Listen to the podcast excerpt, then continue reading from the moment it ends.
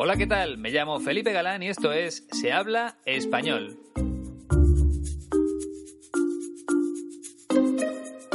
Bienvenida o bienvenido al podcast número 51, en el que voy a hablar de flamenco, porque el protagonista del programa es el cantaor José Mercé.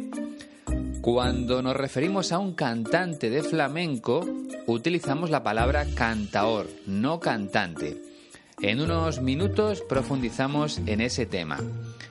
Pero antes quería contarte algo, y es que hace un par de semanas se puso en contacto conmigo a través de Facebook una oyente brasileña del podcast. Su nombre es Fabiana Cintra y estaba interesada en recibir clases de español a través de Skype. Como bien sabes, hace tres meses empecé a trabajar como periodista en una cadena de televisión española y ya no dispongo de tiempo para impartir clases online, como solía hacer antes. Por tanto, le dije a Fabiana que se pusiera en contacto con la escuela 15TC, ya que ellos sí ofrecen ese servicio a través de Skype. Y como son de toda confianza para mí, pues le recomendé que solicitara información escribiendo a la dirección de correo electrónico de la escuela info 15tc.es. La verdad es que el precio de estas clases online es muy bueno. Lo puedes consultar en su página web www.15tc.es pero ya te adelanto que esa tarifa solo es de 24 euros por una clase de 90 minutos, una hora y media de clase individual a través de Skype por 24 euros y a la hora que mejor se adapte a tus necesidades. Sinceramente creo que es un precio muy interesante, sobre todo porque vas a aprender con un profesional de la enseñanza del español. Así que si tienes un hueco en tu agenda, a lo mejor puedes aprovecharlo para aprender desde tu casa o desde la oficina. El otro día estuve comentando el tema con Iñaki y me dijo que los alumnos están muy contentos con este servicio de clases online. Me habló, por ejemplo, de dos personas de Italia, Stefano y Lucía, que al principio contrataron clases online durante unas semanas y que ya en la última sesión decidieron seguir porque estaban muy contentos con el resultado. Otro alumno online de la escuela es Vincent, inglés, que tiene planeado viajar a Mallorca de vacaciones este año y está refrescando su español a través de Skype porque no quiere llegar a España sin saber defenderse con el idioma durante los primeros días. Así que ha contratado unas clases a distancia en 15TC y aprende desde su país. Y el último caso del que voy a hablarte es de Maya, una joven estadounidense que escribió a Iñaki preguntando por las clases online pero que después cambió de idea y reservó un curso presencial en León para el mes de mayo. Como ya te he dicho muchas veces, en cuanto las personas interesadas en aprender español conocen a Iñaki y a Silvia, es que no lo dudan, porque solo con hablar con ellos ya te das cuenta de que son buenas personas. Y eso es lo más importante a la hora de organizar un viaje de este tipo sabes que no te van a fallar en ningún momento y que van a hacer todo lo necesario para que tu experiencia en León, en España, sea realmente maravillosa.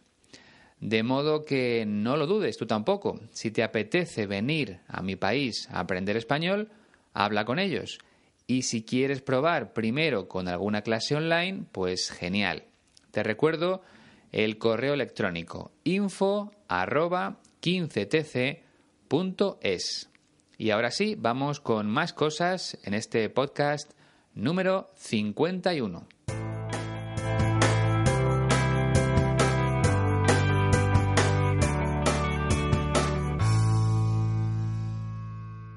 Hacía mucho tiempo que no me llegaba un donativo y hace un par de semanas recibí uno por parte de Milad Moafi desde Canadá. Así que este podcast está especialmente dedicado a Milad, que ya me envió un donativo en marzo de 2017. Por tanto, doblemente agradecido. Ojalá que en este nuevo año se cumplan todos tus sueños. Además, durante las vacaciones de Navidad han llegado nuevas personas a la página de Facebook de Se Habla Español. En total tenemos 810 seguidores en esta red social.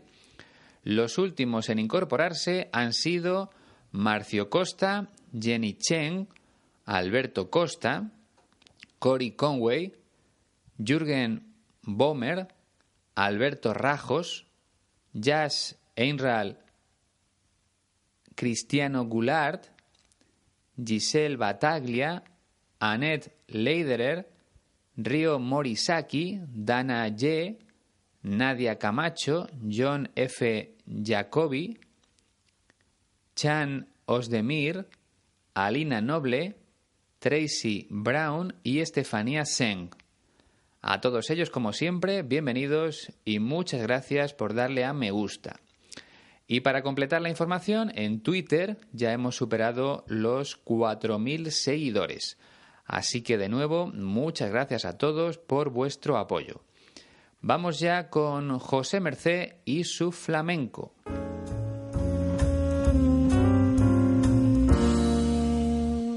José Mercé nació en Jerez de la Frontera, en la provincia de Cádiz, dentro de la Comunidad Autónoma de Andalucía el 19 de abril de 1955. Eso quiere decir que ahora mismo tiene 62 años. Y como te decía al principio del programa, es un cantaor de flamenco de origen gitano. Recuerda, cuando hablamos de flamenco, el cantaor es el cantante. Algunos de sus familiares eran cantaores, de modo que José Mercé no tuvo dudas a la hora de elegir su profesión. Tras iniciar su carrera en tierras gaditanas, en Cádiz, Mercé se marchó a Madrid en 1968 y fue allí, en la capital de España, donde grabó su primer disco.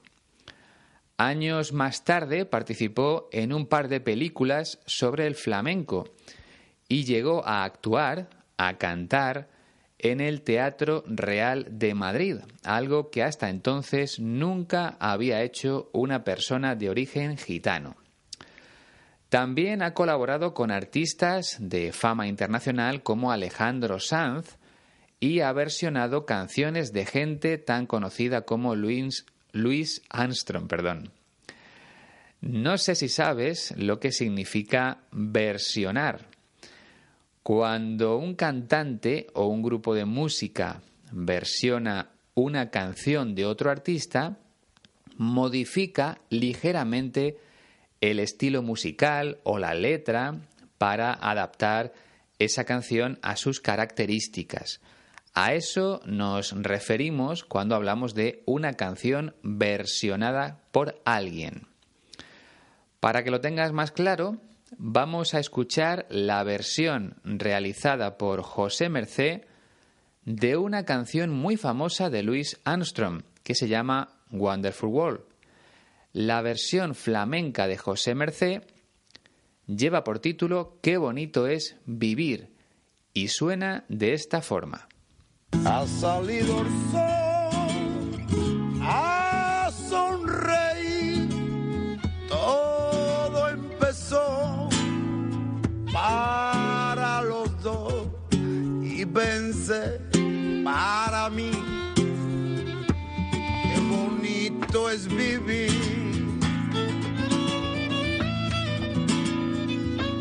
Bajo el cielo azul que dio mi amor, qué bella canción que te dedicó y después para mí qué bonito es vivir.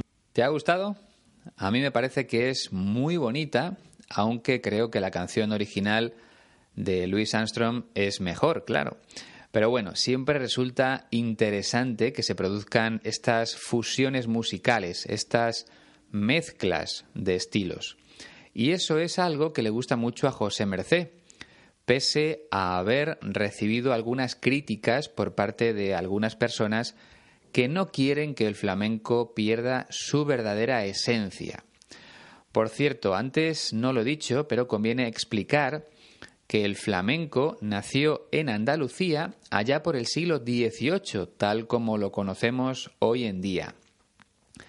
Y surgió del mestizaje, de la mezcla de culturas que existía entonces en aquellas tierras del sur de España. De hecho, en esa época había musulmanes, gitanos, judíos y castellanos. Y se trata de un estilo de cante y de baile reconocido por la propia UNESCO en noviembre de 2010 como Patrimonio Cultural de la Humanidad.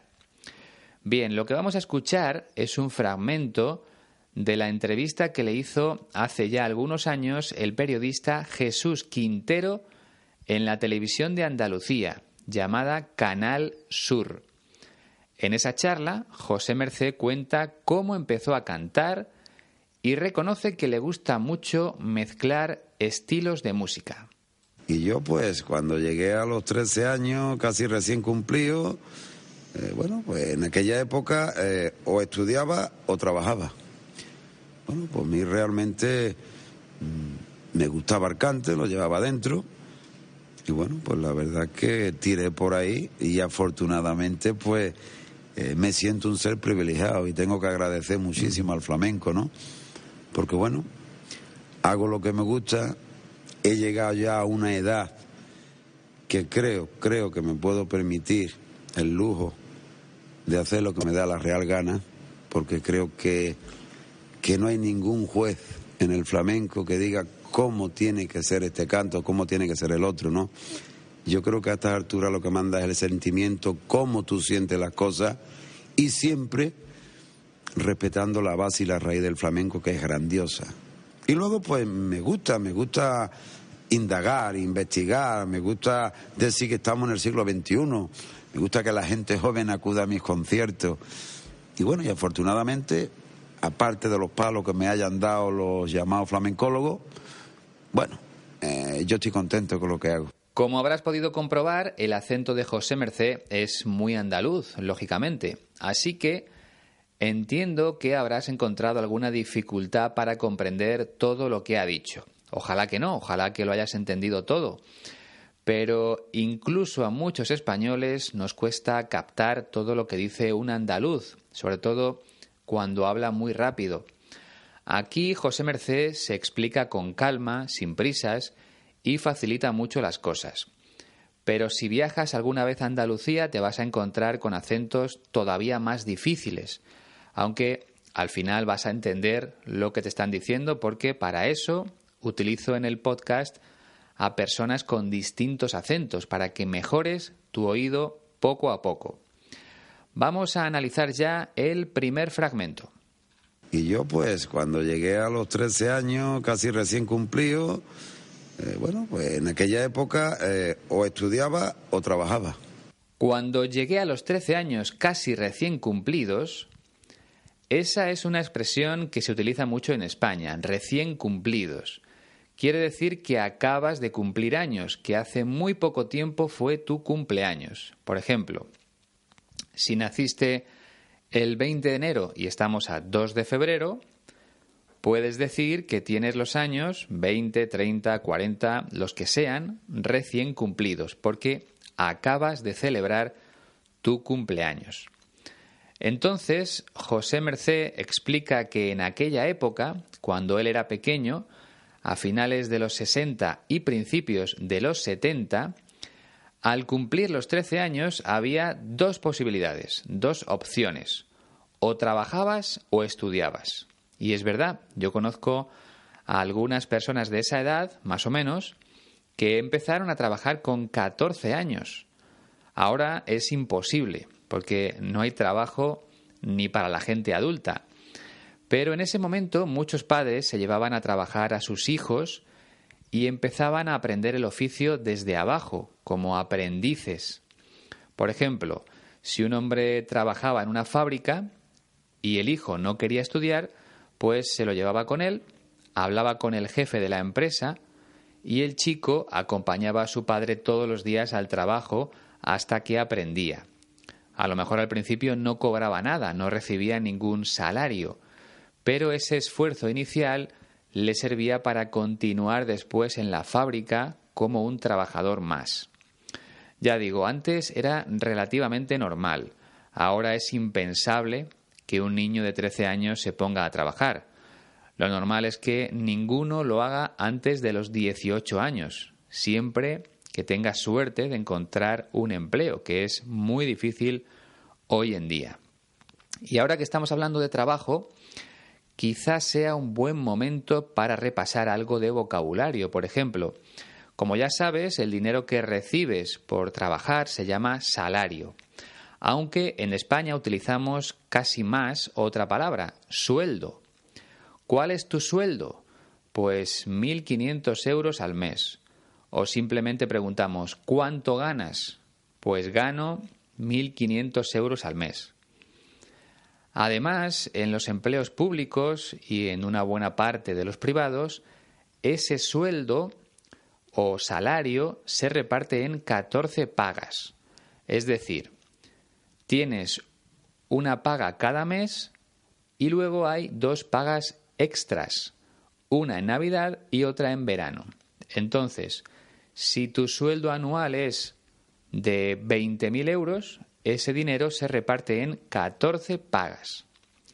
No sé si alguna vez has escuchado hablar de la extra de Navidad o de la extra de verano. Pues es lo que te acabo de explicar.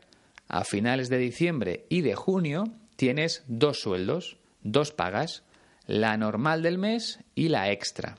Y claro, vienen muy bien para las compras de Navidad y para las vacaciones de verano. Lo malo es que muchas empresas han dejado de hacerlo. Los sueldos bajaron mucho por culpa de la crisis económica y ahora es raro que te ofrezcan 14 pagas en un trabajo. Por ejemplo, yo solo tengo 12 y sucede lo mismo con muchas personas de mi entorno. Bueno, en el segundo fragmento José Merced cuenta que al cumplir los 13 años él no eligió estudiar, prefirió ponerse a trabajar, aunque era un trabajo especial. Bueno, pues a mí realmente mm, me gustaba el cante, lo llevaba dentro. Y bueno, pues la verdad que tiré por ahí y afortunadamente pues eh, me siento un ser privilegiado y tengo que agradecer muchísimo al flamenco, ¿no? A mí realmente me gustaba el cante. Cuando habla de cante se refiere al cante flamenco a cantar flamenco. Ellos lo llaman así, el cante. Y recuerda que la persona que canta es el cantaor, no el cantante, como diríamos para cualquier otro tipo de música. José Merced dice que llevaba el cante dentro, es decir, como en su familia ya había varias personas que se dedicaban al flamenco, ese estilo musical corría por sus venas, lo llevaba dentro. También podemos decir que lo había mamado desde muy pequeño. Como sabes, mamar significa alimentarse del pecho de la madre. Entonces, cuando decimos que alguien ha mamado algo desde niño, significa que lo ha visto en su casa o en su entorno desde que nació. Otro ejemplo sería el de un deportista. Si su padre juega al baloncesto, lo normal es que él también practique ese deporte, porque lo ha mamado desde niño, porque ha crecido viendo a su padre jugar al baloncesto. Por cierto, lo normal es que cuando escuches esa expresión, lo ha mamado, la persona que la pronuncie se coma la D. De esa forma escucharás lo ha mamado, no lo ha mamado. Vale. Y otra expresión más con este verbo, estar mamado o estar mamao, porque solemos comernos la D en estos casos, estar mamao significa estar borracho. Un ejemplo. Ayer estaba tan mamao que me tuvieron que llevar a casa mis amigos.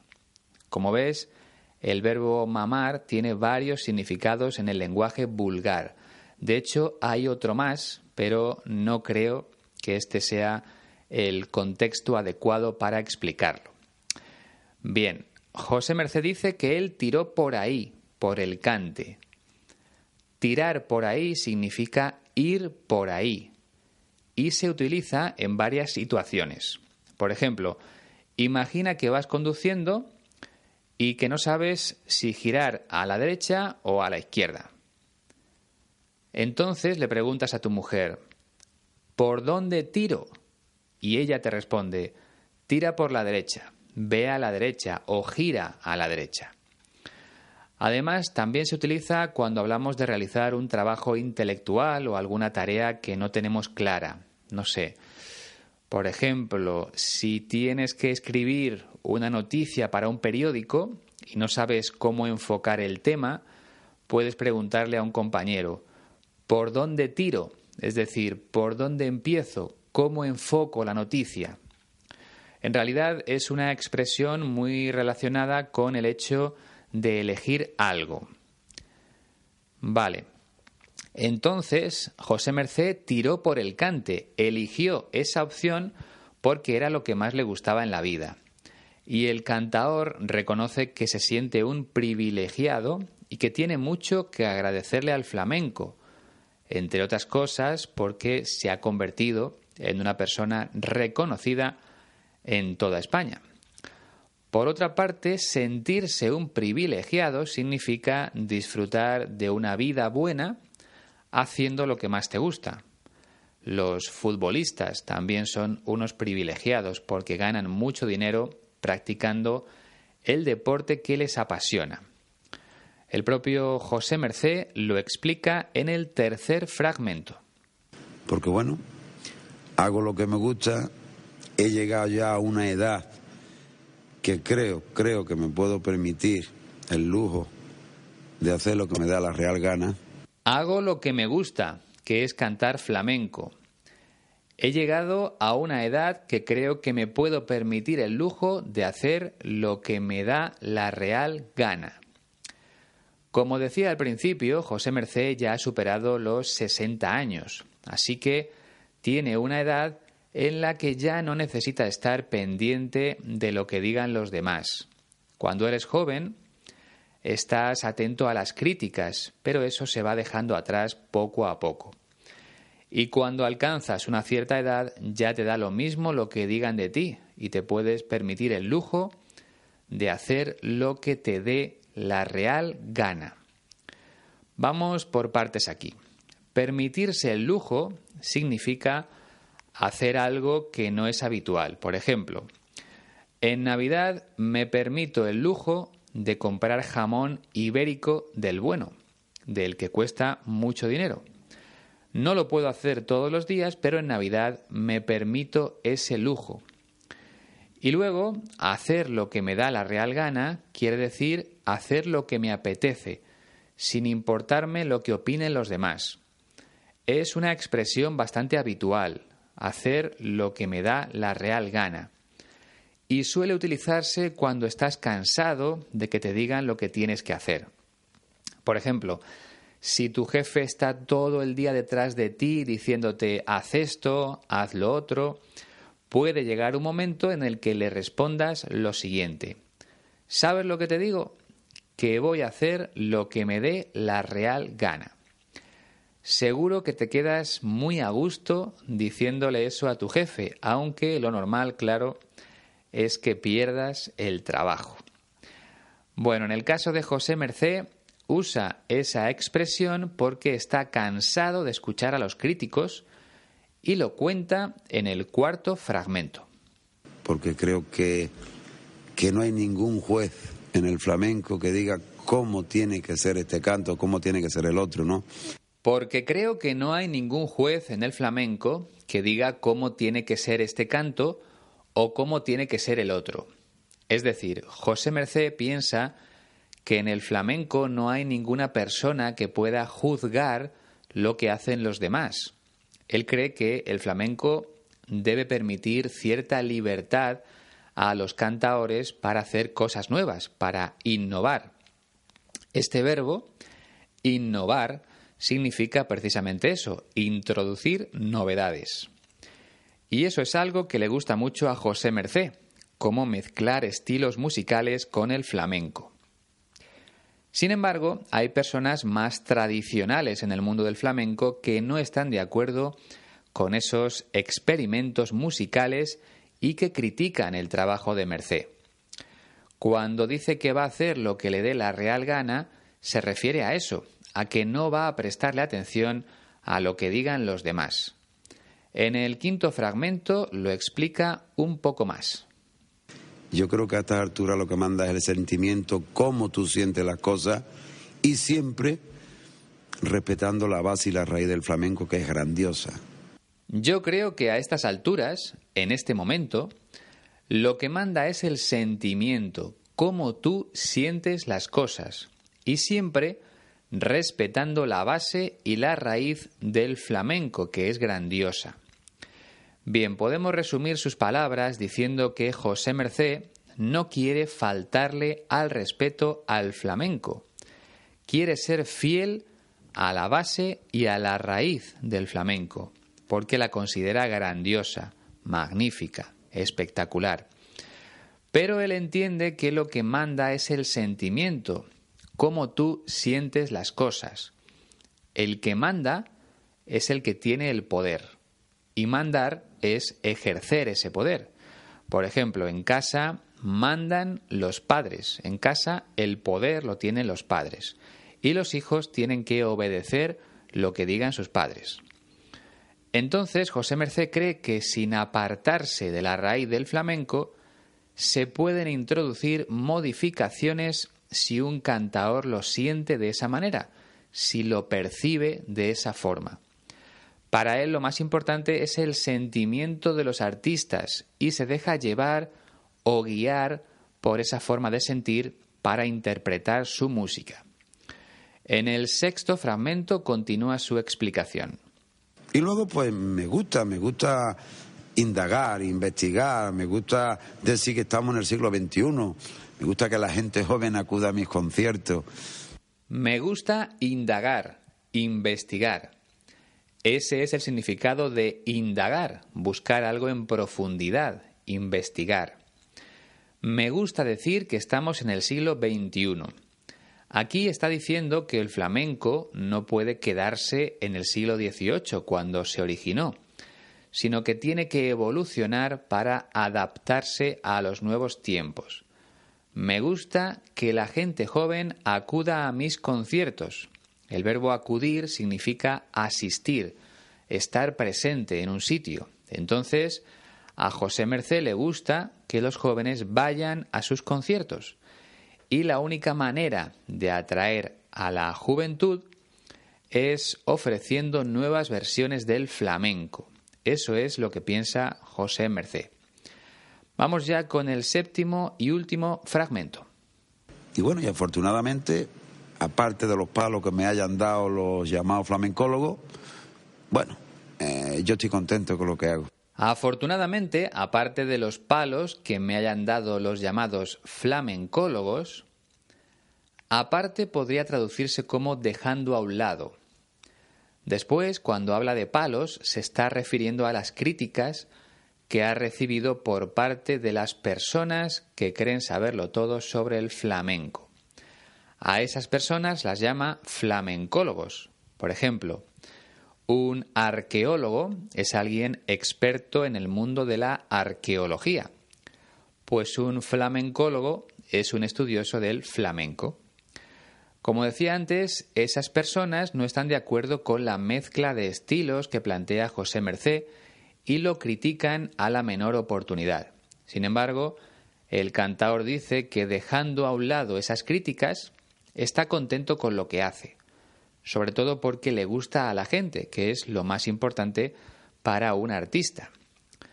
Bien, pues hasta aquí la explicación de lo que ha dicho José Mercé. Vamos a escucharlo todo seguido una última vez para que puedas comprobar si ya lo entiendes.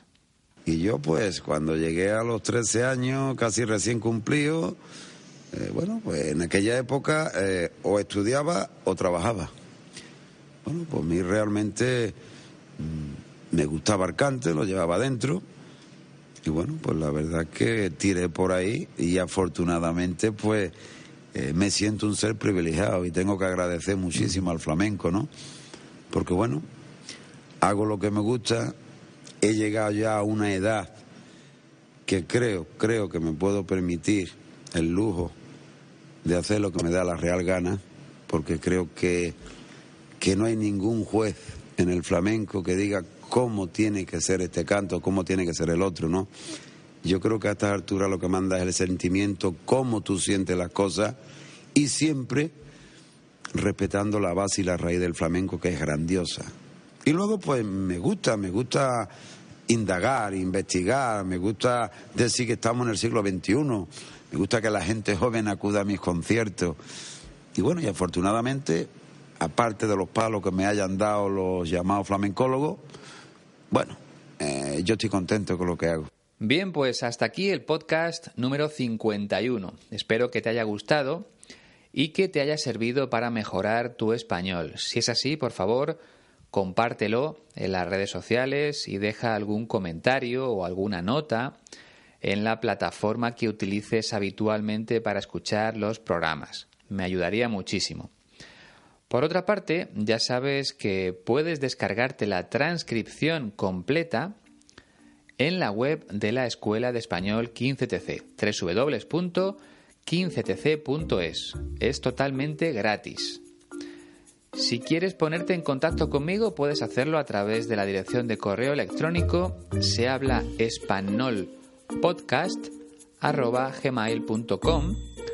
o por medio de las redes sociales, Twitter o Facebook. Será un placer responder a tus mensajes.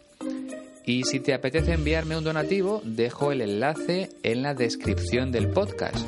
Se realiza de forma segura a través de PayPal y te recuerdo que no es necesario tener una cuenta en PayPal para hacerlo. Yo sí la necesito, pero tú no. Y nada más, ha sido un placer, como siempre, hasta la próxima.